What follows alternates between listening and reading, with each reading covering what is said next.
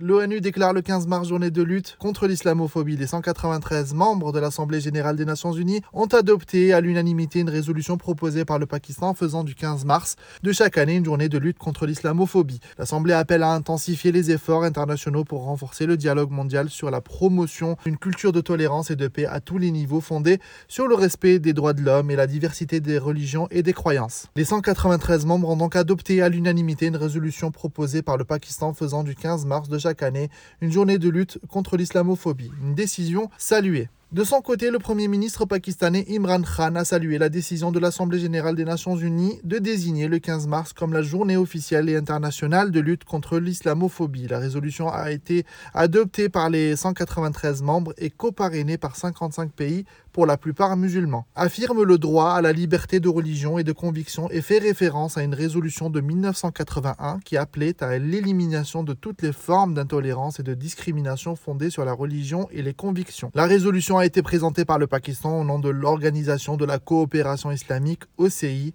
et inspirée par cette violente journée où un homme armé a pris d'assaut deux mosquées à Christchurch en Nouvelle-Zélande, tuant 51 personnes et en blessant 40. Dans un tweet mardi soir, Khan a félicité les musulmans du monde entier et a déclaré Notre voix a été entendue dans la marée montante de l'islamophobie. Aujourd'hui, les Nations Unies ont enfin reconnu le grave défi auquel le monde est confronté, à savoir la peur de l'islam. Pour y parvenir, plusieurs approches, le respect des symboles, le respect des pratiques religieuses et la réduction du discours de haine systémique de la discrimination en l'encontre des musulmans.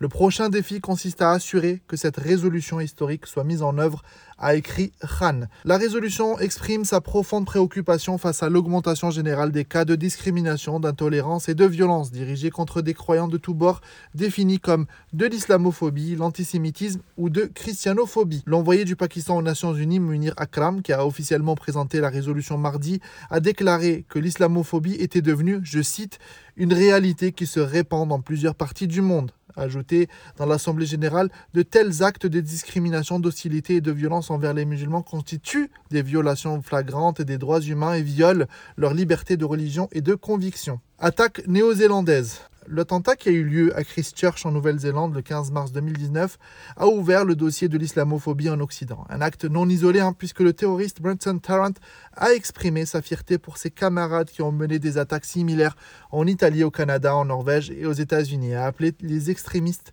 de droite du monde entier à mener des attaques similaires dans d'autres pays. La question de la suprématie blanche, de l'hostilité anti-musulmane, de l'immigration et des réfugiés était la priorité de l'agenda de l'extrême droite et les musulmans sont donc une cible de choix pour les groupes qui, avec un virage vers la violence, sont devenus une préoccupation pour l'équilibre mondial. Cette tendance a pris un nouvel élan avec l'arrivée de la droite politique au pouvoir dans les pays occidentaux, notamment aux États-Unis, Hongrie, Italie et peut-être bientôt en France. Affaire à suivre.